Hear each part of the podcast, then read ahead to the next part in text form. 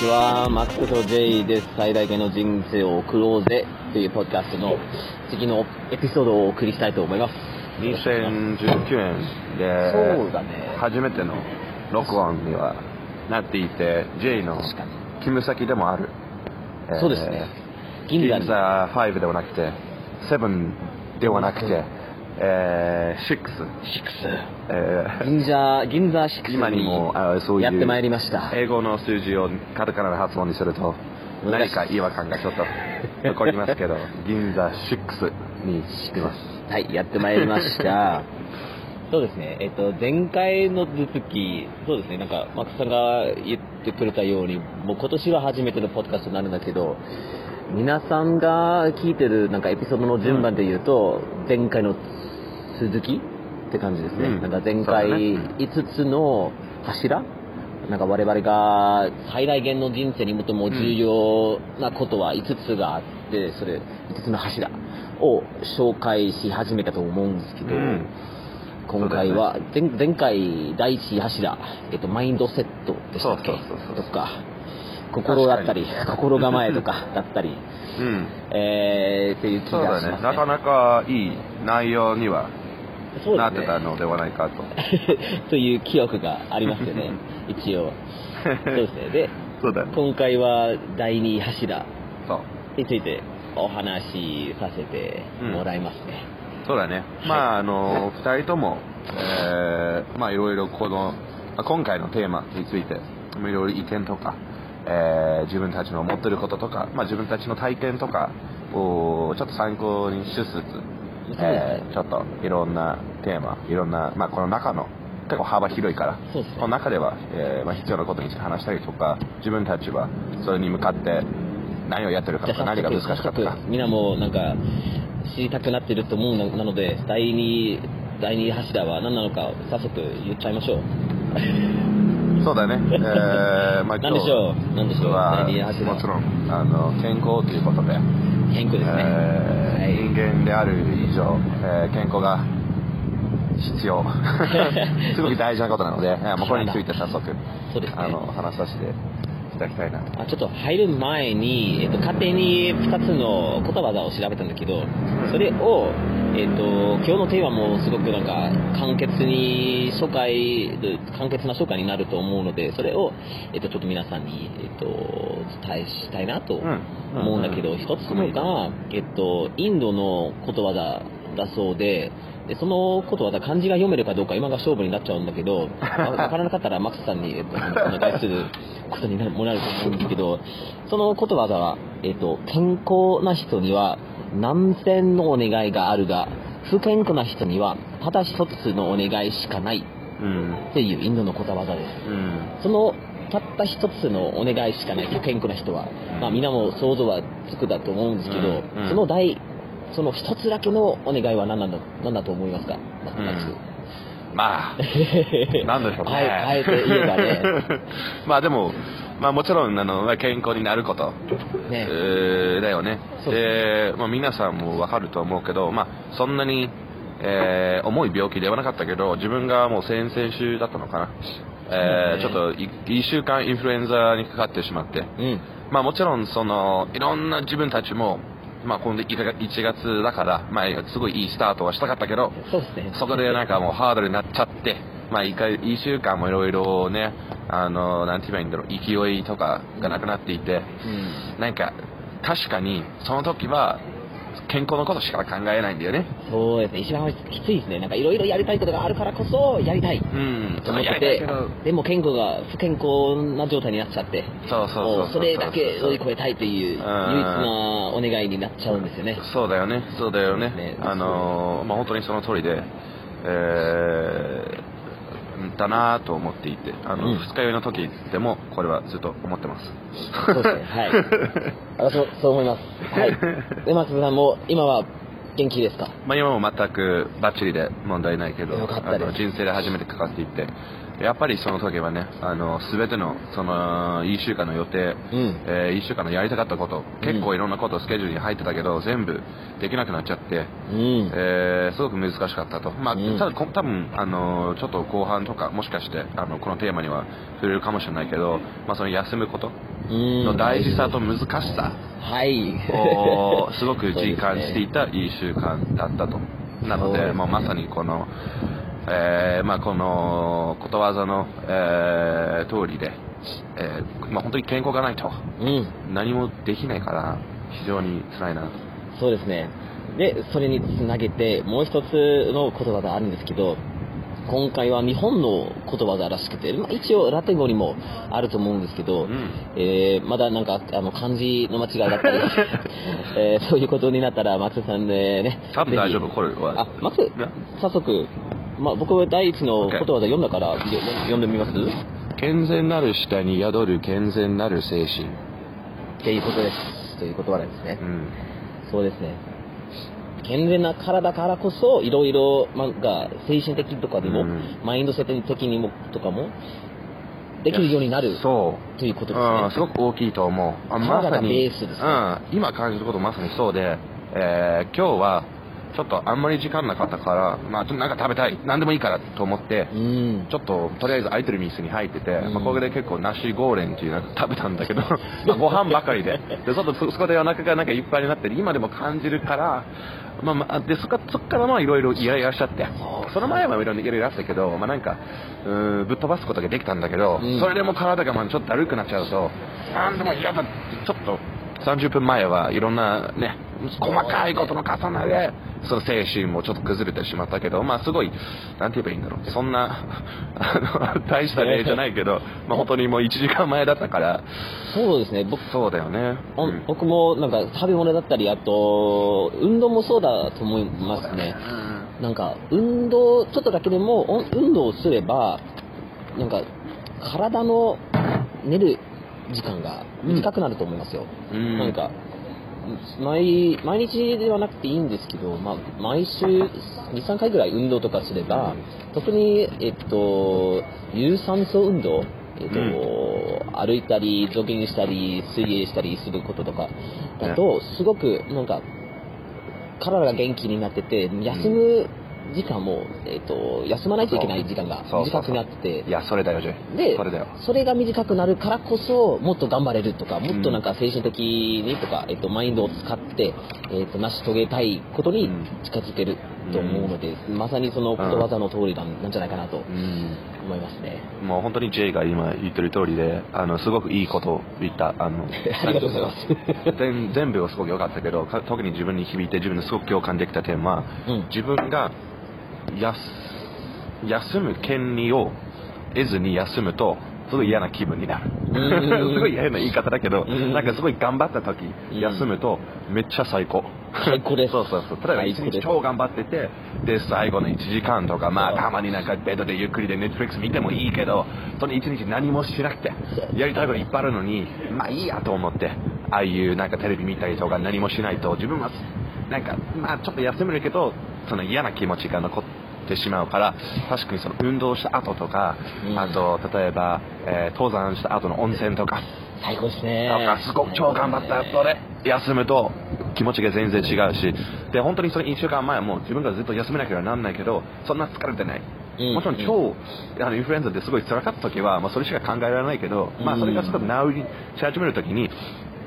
あの、なり始める時に、あの、なんか、すごく休みづらかったっていうのもあるし、まあ、運動のすごくいいところは、それが一つ。あと、まさにもうその、毎日朝とかに、まあ、毎日だけもいいけど、何か朝とか運動する時は、うん。えーその後なんか仕事する、すごいしやすい。っそうですね。ていうのもあるし、あと、その、もちろんその、あの、さっきの最初の言葉にもちょっとす、あの、つないでくるけど、すごい運動してると、で、そこ超頑張るときは、辛い辛い辛いっていう考えしか頭に入らないから、逆逆にその余計な考えとかも全部頭の中から、えーまあ、ぶっ飛ばすことができるし、すごくストレス発散に。そうですね。あのそうですね。解解消にもなりますよね、運動は。そうそう大事ですね。そうですね。そうそういったいろんな、なんか、観点から考えてても、健康がどれだけ大事なのかっていうことを、んそうだね。みんなにもなんか、えっ、と、気がついたと思うんですけど、それが第二柱ってことですね。健康がベース、ベース、あの、健康がなければ、他の柱のことも、えっ、と、なんだろうね。まあ、えー健康がないっていうのは、まあ、死んでる、死んだ、死んで、死んでる状態になるから、何もできないっていうのがそうそうそう。あるからね。でもでもど同時になんか健康って自分で管理できるのかどうかというなんか点についてもうお伝えしたいことがあるんですよそうだねなんか、僕もそうだったんですけど子供の頃からずっとなんか病気になった時はお医者さんに行ってお医者さんになんか薬をいただいてそれだけでなんかその病気が治るというなんか考え方で育てられたんですけどでそこで自分が病気になるのかならないのか影響できると思わなかったですよね僕は、うん。完全になんかラッキーとかアンラッキー運がいいかよ悪いのかによって病気になったりならなならなかったりしてで病気になったらお医者さんに頼むしかない。うん。といううん。あの考え方で僕は育育てられたんですけど、マキはどうどうですか？まあ、そうだね。何回も何回もこの例っていうのはあれだけど、えーこの病気になった1週間は初めて自分ヨガやっていて、あの、まさに J から送ってきたん。ものをそれやったり、まあ、あの、多分自分は、えー東京の中で一番体が硬い人っていう可能性もあるから、まあ、ちょっとその点も どんどん柔軟になっていきたいと思っているけど、やっぱりその薬だけに頼らないと、うん。あと病気になる前、ま前ですね。ね、その、なんて言えばいいんだろう、予防うん。が、まあ、予防というかマスマスクしたりなんか石鹸で手を洗ったりすることじゃなくてもうちょっと、ねもうちょっとなんか自分の健康管理だったりうん。について、えー、と何我々が何ができるのか、ということについてね、えーその第今の第二柱というもとでいろいろいろ、えー、と自分の自分たちの経験だったり、えーとそね。そこから学んだ知知識知識だったり、えー、とお伝えしたいと思いますね。であ早速入入ろうかな。あどうぞいい全然全然、なんかその、えー、松さんが病気になる前に予防と考えると、なんか、今今の考え方とか前の考え方どう、どう違います？多分前は全然考えてなかったんだよね。うん。多分ちょっと前になると、えーそこまで健康を大事にしこなかったけど、うん。子供の頃とかは毎日のように外で遊んでたから、遊んでたし、うーん食事生活はまあまあ普通だったから、まあ、なんとかなったけど最近はね、うん。もちろん自分がまあ大学出てから全部の自分料理しなきゃならないとかいろいろあるから、うん。その中でね、えーいろんな、なんて言えばいいんだろう、いろんなことをしなければならないなっていうのがあって、うん。で自分の個人的な例だと、すごいストレスを感じるときは、口内うん。炎をうんいつもできちゃう。うん考えてみると、まあ、たまになんか甘いものいっぱい食べたっていうのはちょっと影響してくるけど、はいつもストレスと関係性であれば、うんうんうんストレス、本当にもうストレス感じてる時しかできない。そうですね。うんでそれももう一つのストレスになるし何も食べても話しても痛いしそうですね。それがすごく面白いですね。僕も、えっと、まあ、2、3年前だと全然自分の健康を自分の行動だったりとか、えっと、食べ物で影響できると思わなかったんですけど、すごくなんか、そうだね、なんか病病気の、すべての病気の原因が炎症だ、炎症だ。と、なんかどこかで初めて聞いて、ままあ、最初はピンピンと来なかったんだけど、ん。考えてみたらなんかまさにマックスが言った言った通りでそのあんまりにも健康に良くない食べ物を食べちゃうと、いっぱい食べちゃうとその炎症がたまる体の中で、うん。でささらにそのストレスとかの影響で休まな休まなかったりとかうん。すると、体がその炎症を減らすことができないとか、減らすっていう表現は合ってるかどうかわからないんだけど、まあ一応すごくそうだね、うん、言ってることはね、すごく大事で、それを管理、どうやどういうふうに管理すればいいのか、自分の体の疲れとか、炎症とか、何が最初にそれに影響するのか、で、それをどうやどうやって管理できるのかということ、すごく、なんか、面白いと思ってて、うん。で、マックスさんが言ったように、なんか、一つのが、食事ですね、なんか食生活。うん。その中で、まあ、みんなもご存知だかもしれないんですけど、砂糖とか、炭水化物とかうん。が、体にあんまりの良くない影響を及ばすことがもう科学的に、えー、と証拠されているから、うん。それが一つって感じなんですね。うん。えーあと、もう、まあみんなもう知ってると思うんだけど、いっぱいアルコールとか、うん。えー飲んだ飲んだらもう次次の日がものすごく大変だと,、ん。という、なんか二日酔いの経験が、ほぼ前みんなが経験したことあると思うんですけど、うん。そのような、なんか、体の中で溜まった、なんだろう、トクシックとかのようなものだったり、その影響をどういうふうに管理すればいいのかとかっていうことが大事なんですね。うんうんはいそうだよね。そう。食べ物以外の、なんか、健康に影響するものとか、免疫系に影響するものもいっぱいありますよね。うん。なんかまあ、そうだね。J はすごく面白いと思うんでね、まあ、大学生の J はまあそうだねタバコを毎日っていうか毎秒のように、まあ、あの ずっと吸っていて 本当耳の後ろにずっとあのはい。タバコの一本がね。普通にいるという状態でなんかシャワー浴びてる時もなんか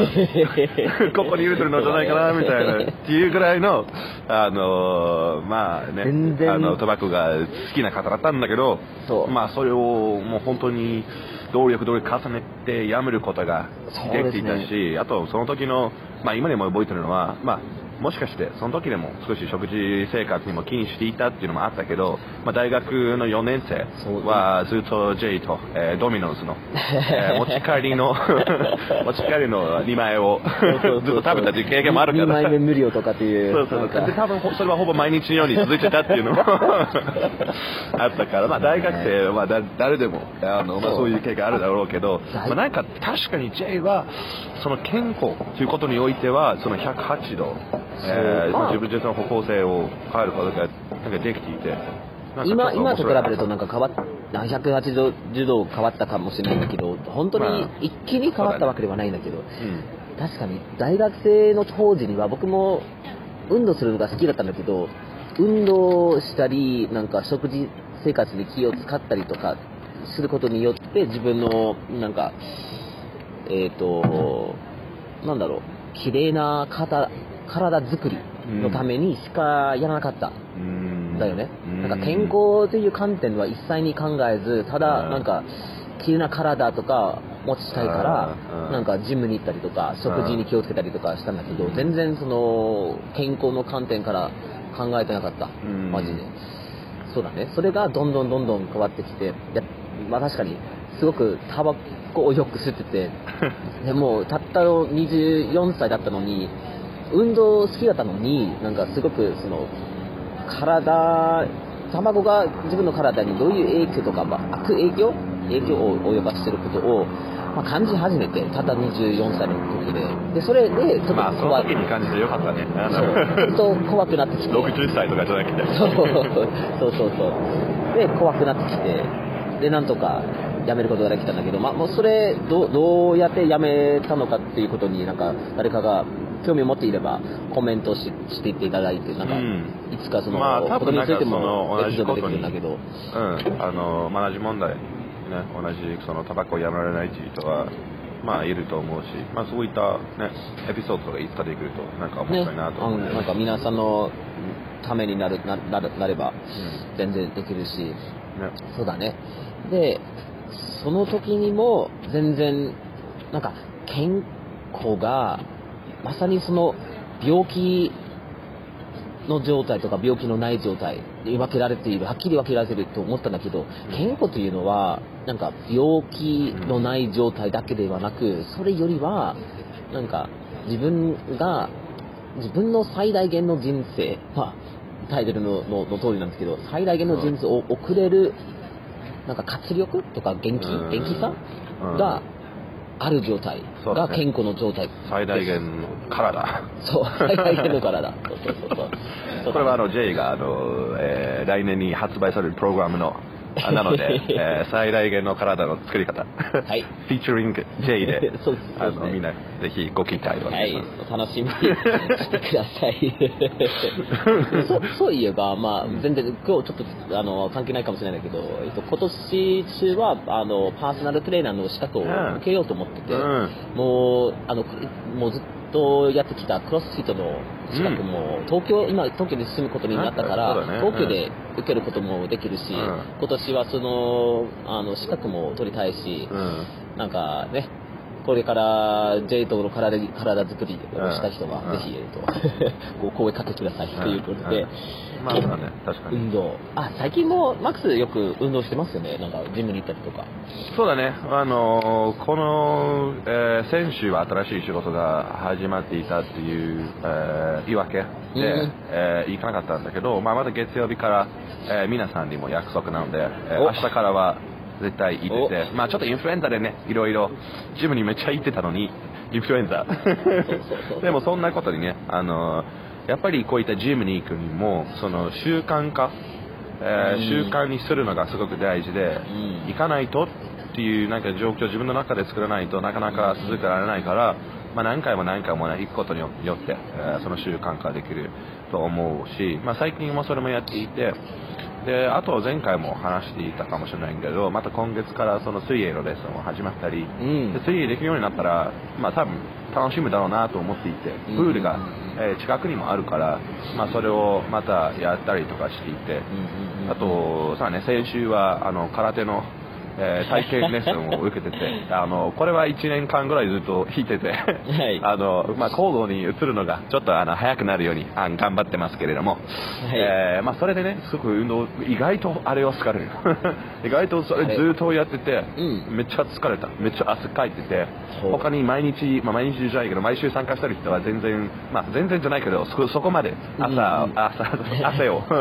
えーかけてなくて、うん。ただ自分と自分の友達はもう本当にもう汗だらけで あのシャワー浴びてたのはこのその2人だけだったっていうのも あるけどやっぱその後はねすごくうん。体の、えーまあ、状態もそうだけど自分の精神とかその時の気持ちとかは全然変わっていったからでもちろんそのあ運動っていうのは走ることだけじゃないからね、うん。まあ、こういう空手をやっていても、まあ、運動といえば空手って多分うん誰も持ってないかもしれないけどそういうことでもうん。あのやっぱその走るだけでなかなか続きづらいし、ただそういったあの、うん J も今、柔術とかにはいろいろ言ってるけど、うんうんなんかその一回行くとあの毎回そのみんなと期待されるし、それで友達もできるし、この運動っていうのは別に辛いことだけでいいし、もう言ってしまえば何でもそういいんだよね。うん。一応、一応何でもいい。なんか、何でもいいのが、まあ、みんな好きなことをやっていただいて、それでもうちょっと、なんか活力のある体を作れるならいいいいと思うんだけど、それが一つ、まあ、ベベース的に好きなことをやって、健康な体体作りにえ近づくことが一つなんだけど、もう一つなのが、それを、えっ、と、なんだろう、オオプティマイズ？えっ、と、何でしたっけ？最適化？最適化する？ためにはいろんな考え方もあるんだけど、なんかその、走ることのような、えっと、有酸素運動だったり、うん。えっと、ウあェイトトレーニングのような、うんあの、アンエアロビクのような運動だったりとか、それぞれの違う影響あるから、自分うんのなんか体作りを最適化したかったら、それに、なんかいくつかの意識した方がいい点もあるかもしれないけど、まあ、第一歩としては本当にあのまさに言った通りで、うん。何でもいい。体を使いましょう。とりあえず動きましょう続。けることいや、が大事なんだよね。最、なんか最低なレベルでも歩くこと、歩くこうんと。僕も山形県に住んだ時には、自分もそれを言おうとした今。そうそうそうそう全然違う。全然違う。なんか山形県に住んでた時には、車を持ってて、で、毎日、めっちゃかっこいい大きい車を。そうそうそうそう。軽自動車だったんですけど、はい。ホンダライフ、ホンダライフスタイル。俺はあの車好きだったなとかね 可愛かったね。うんまあ、一応、車、まあ、ドイツ、作れた、あの車で。そうだね。でも確かにドイツ人として、なんかドイツ人として、その車メーカーがすごく有名で、ある意味で、その、かっこいい車にちょっともう誇りを持ってる、えっと、僕なんですけど、僕、その、ホンダライフを車と呼ぶのがちょっとおかしくても、一応、えっと、A から B まで行ける乗り物だと認めるけど、車はちょっと違う。移動手段としては、まあ、それは認めるけど、車はちょっと違う。まあ、一応まあ、その。はい、ずれてしまいましたけど、えっ、と、車、えっ、と、があって、で、えー、と通勤にももちろん毎日車で通勤してあと買い物に行ったりとか、ほぼ全部車でやってた生活でで自分の携帯の中のアプリなんかえー毎日どれぐらい歩いてるかえっ、とフォースっていうのか、うん。えっ、とを数えてくれるアプリを見たら意識しないと1日でなんか2000歩ぐらいしか歩かなくて、それは確かに健康的ではないとうん。言わざるを得ないと思うんまあだよね。その時。は学校の中とかぐらいだったのそう、学校の中で歩いてるぐらいかな。うん。あと、まあまあ、それ、それにどれ、一体どれ、どれだけ、なんか、あ歩いてないとか動いてないことに気がついたら、毎夜とか、えっと同僚と一緒にあの散歩をしに行ったりとか、あと、買い物をするときにも、あえて車乗らず、えっと、歩いて買い物をしに行ったりとか、することにしたんだけど、それが大事なんですよね。なんか今東京に住んだらもう全然意識せずに毎日8000歩くらい普通に歩くんだけど、なんか電車に乗ったりとか階段登ったりとかする、普通にするから毎日。それを、まあ、スポーツが全く好きじゃない人であってても、毎日どれぐらい歩いてるのかということを意識してほしいと思うんだよな。大事だと思う。なんか最低のレベルでそれが大事なんじゃないかなと思うんだよね。そうだよね運動として。で、でも運動だけではなく、まあ、今日は、あの、まあ、オーバービューって感じで、なんか概念的に健康の観点とかいろいろ紹介したいと思うんだけど、後で、まあ、興味のあることについてまだ別のエピソードで、えっと、具体的にお話ししたいと思うんだけど、まあ、運動が一つで、なんか、最適化したいならば、いいくつかの意識しなきゃいけない点があるんだけど、それじゃなくて、始まる前には、ジェイ最後の点、あの、あれ、歩くことについて、あ。東京に住んでると、例えば自分は、今、恵比寿に住んでるけど、よくその渋谷で乗り換えることが多くて、うん。どうせ一つの駅だから、まあ、わざと、えー渋谷から歩いて30分うん。帰ることが多くて、特に夜とか、えーそれを書いてて、なんか、ポッドキャストとか聞きながら、うん。わざと、よく、あの、俺とジェイは、あの、ポッドキャスト聞くときは、あの2倍の速さとかで聞くことが多いけど、たまにわざと、あの、それ落としてて、ちゃんとなんか内容をちゃんと考えたいときとか、浸たまに。浸透するように。そうそうそうそう。そうなんかそういう時はねあのちょっと自分もああいう気持ちになってるしあのまあポッドキャスト聞きながら歩いて帰ると気持ちいいし楽しいからな。なんかうん。それがもしあんまり歩いてないなっていうことであれば、うん。おすすめ。はい、そうですね、確かに。おすすめだ、うん。おすすめだ。あと、マックスもさっきちょっと言ったけど、えっと、寝ることについてとか休むことについて。うん、それも、ここの体、自分の体とか健康管理うん。にすごく大事な点にについてすごく大大事な点だと思うんだけど、うん。それはね、なんか一週間インフルエンザになった時には、うん。休まないといけないけど、うん。休めないとか、休みたくないとかっていう、そうそうそうそうそうそう。そうことについて。全然できなかった休むことは。もちろん最初の一日はもうもう痛いから。うん。なんかもうそれ考えてないもん、ちょっと痛いから寝るだけ。もうもうもう寝てるだけ。もうベッドでなんか、うん。あれだったけどその次の日からまあ半分ぐらい治っててでそこからはなんかもう俺大丈夫じゃんみたいな。でも医者から言われたのは家家出るなよみたいな。言われてるし。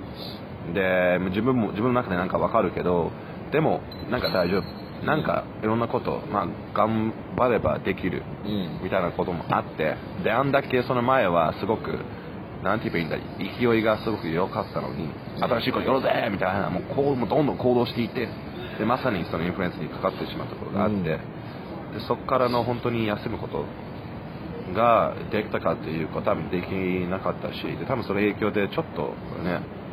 あのインフルエンザとかあとなんて言えばいいんだろうあのちょっと咳とかがずっと残っていたんだよね、うん。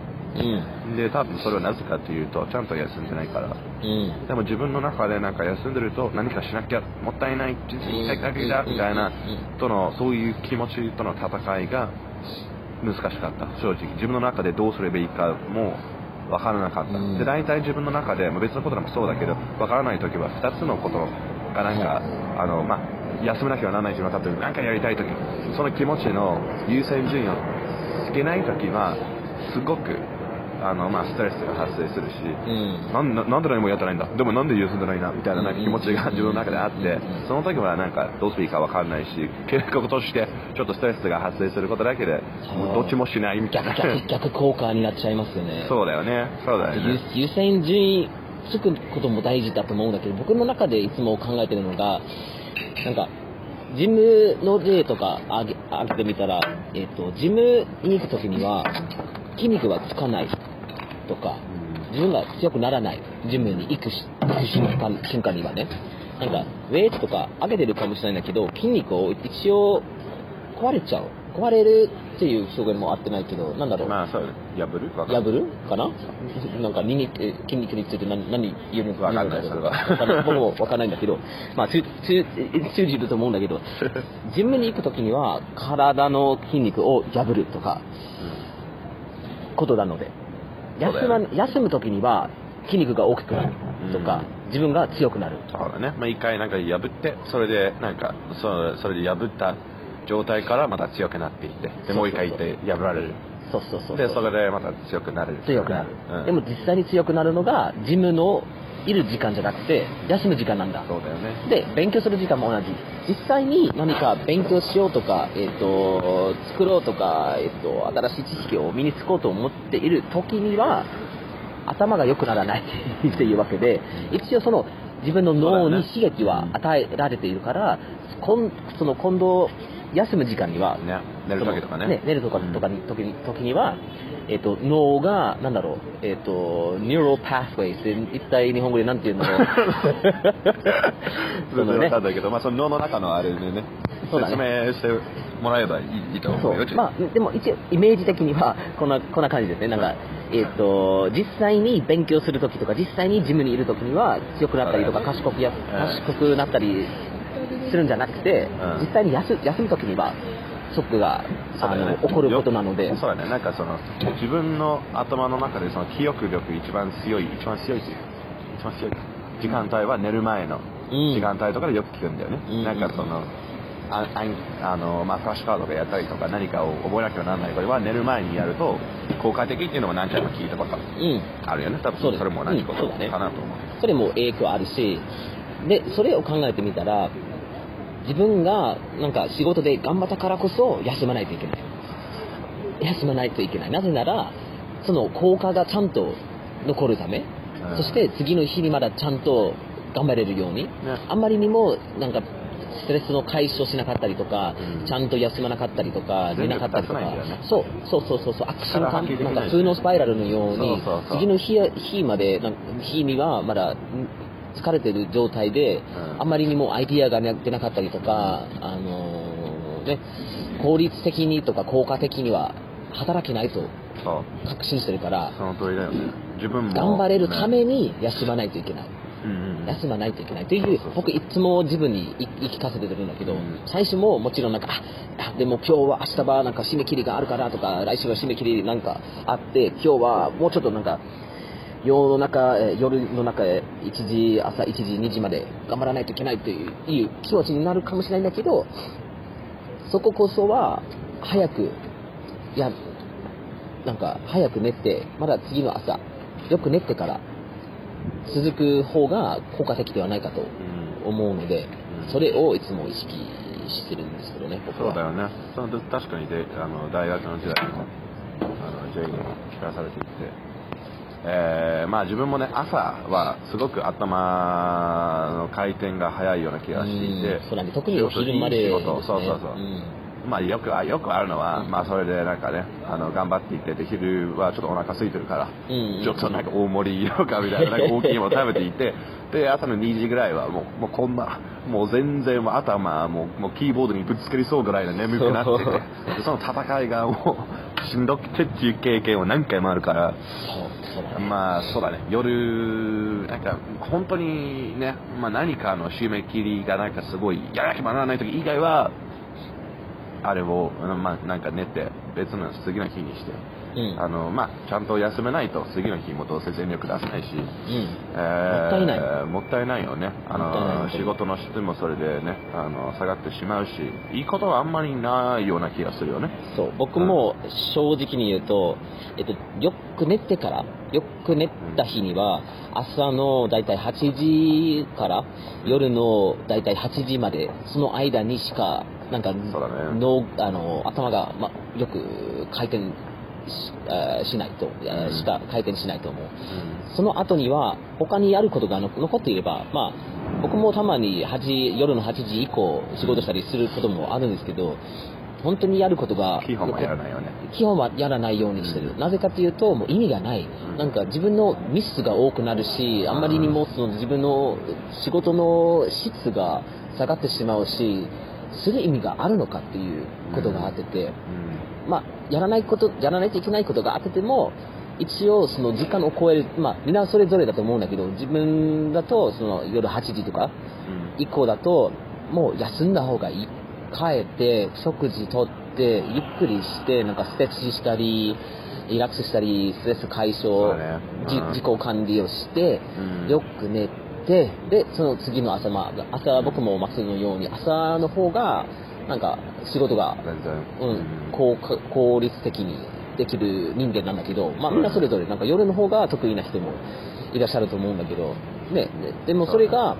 分かった上で自分の時間,、えー時間の管理とかもできると思う。そうだね、うん、まああくまでね自分たちもこうしろこうしろって言ってるわけじゃなくて自分たちの経験の中で、うん。なんかすごい頭が回る時と回らない時うん。あって、無理やりなんか一日ですごい量の仕事をするのじゃなくて、まあ、ちゃんとその時間管理して集中する時間を決めて、ん。でその集中時間の中でもうやりきって。うんうんである時間に超えたらもうこれ以上働いてもさっき言ったみたいに仕事の質も下がってしまうし、まあ、遅くなっちゃうしん。ストレス発生してしまうしでもちろんそれは何かというとちゃんと寝れないし、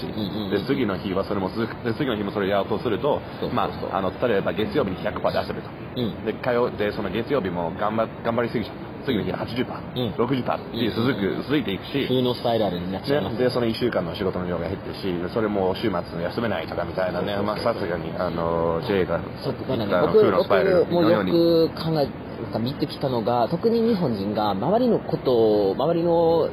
いる人のことをすごく意識してなんかみんながまだ仕事場に行ってうん。頑張っているから自分も頑張らなきゃとか自分ももうちょっととか思っちゃうかもしれないんだけど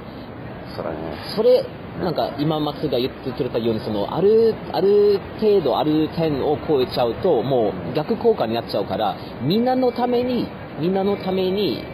帰って休んでまだ明日とか次の日に頑張れるようにしておいた方がいいっていうことを伝えた全い力な。出せないと誰のためにもならないし逆に邪魔になっちゃうからまあ、もっとチームに貢献したいのであれば、あのー自分が、えーいつでも全力出せるように、うん。あのーまあ、こういった体の管理とか休める時間の管理とかをしっかりしないと。すごく大事だと思う。みんなもう日本人、まあ、こんな言い方も自分も大嫌いだけど日本人はこうであれこうであれただ日本にいる、まあまあ傾向とまあしてそうだよね。自分の経験、まあ、経験談から話すとよく周りの人たちが、まああのあ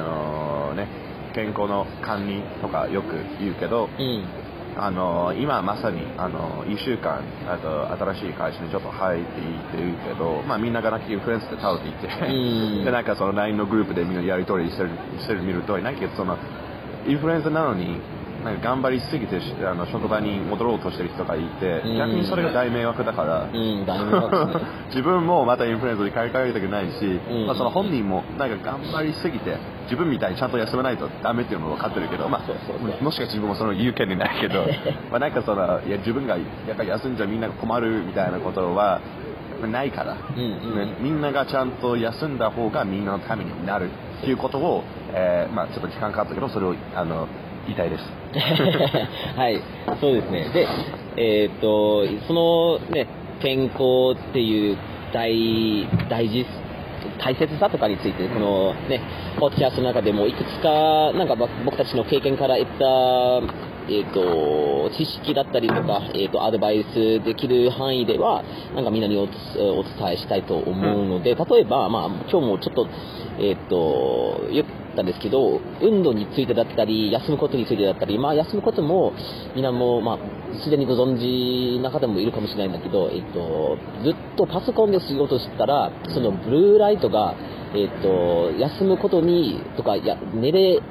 るかどうかっていうことにどういうふうな影響を及ぼしてるかっていうこともだったり、えーもあったりして、あと、食事について、なんか、最大限の人生を送りたいと思ったら、なんか自分の食事生活とかを最適化したかったら、どのような食事を取ればいいとか、なんか松さんもすごく、えっ、と、朝ごはんとか、かなんか何を食べてるか、あの、去年からかな、うんとか、おととい、おととしかな？変わってきて、それについてとか話したりとか、僕も、えっ、と、食事生活でいろいろ、ね、大学生の時代と比べると全然変わってきて、それについてだったり、えっ、と、歩くこととか、外でいること、なんか太陽の光うん。っていうか、は、それも大事で、あと、そうだね、いろいろその、自己管理とか、健康管理のために、えっ、と、役に立つ情報を、なんか、皆さんにね、お伝えしたいなというふうに思うんだけど、今日は、これぐらい、なんか、第二柱の紹介にしようかな？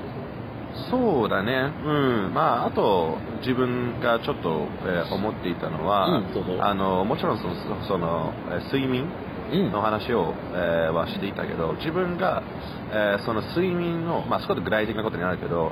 あのまあ、寝る前の時間を大事にするとよく寝る。うん。わざと本読んだりとかえーわざと,、えーとシャワー浴びたりとか、うん。まあ、どうしてもあのヨーロッパ生まれだから、えー朝、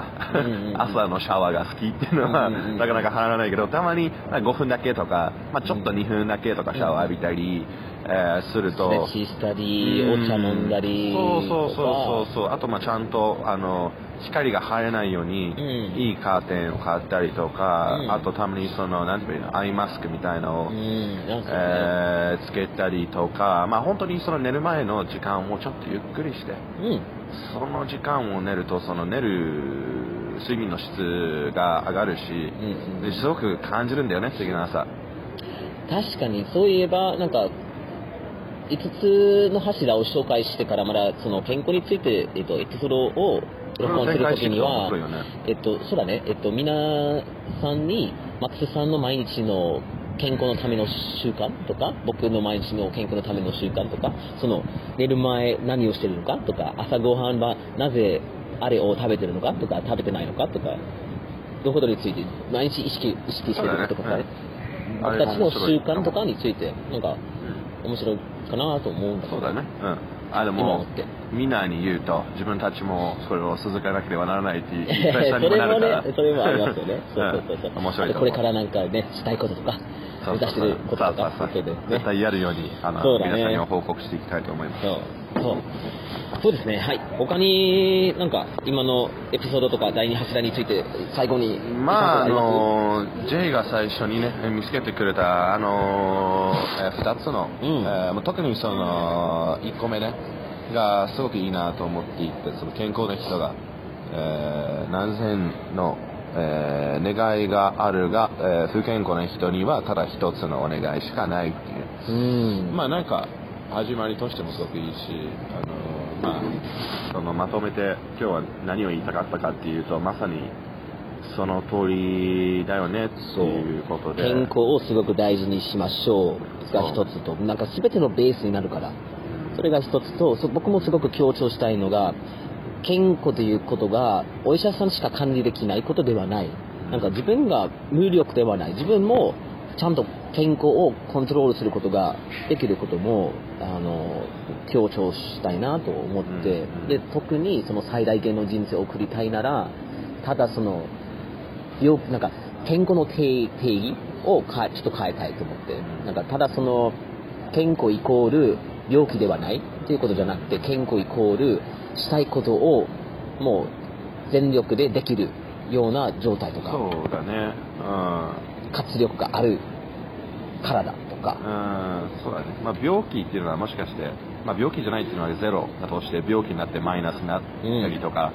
だからゼロを目指すんじゃなくて。そうそうそうそう も100全然違うからね。普通に、まあ、何も病気にはかかってないけどみたいなのがみんなもわかると思うけど、すごい体がいい状態だと。良くない状態なんか全然違うしやる気とかも、うん。えー自分が出せるパワーとかも頭のあの考える思考力とかも、えーいろんなのいろんな影響してくるからあの、うん。まあ体がないと。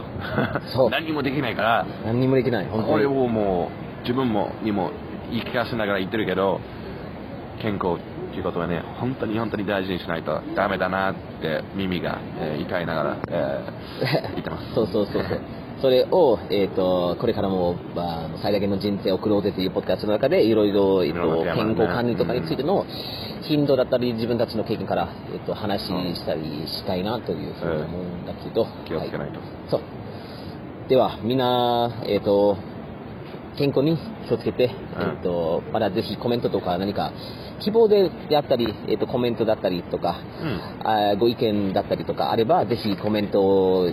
するように、えーお願いしたいと思います。そうだね、はい。で、今日のエピソードを終わりにしましょう。今日は銀座6から、どうぞからはい。ね、他人の意見を気にせず、えーどんどん大きい声で録音してますはい。では、聞いていただいてありがとうございます。またぜひ、次のエピソードまでよろしくお願いします。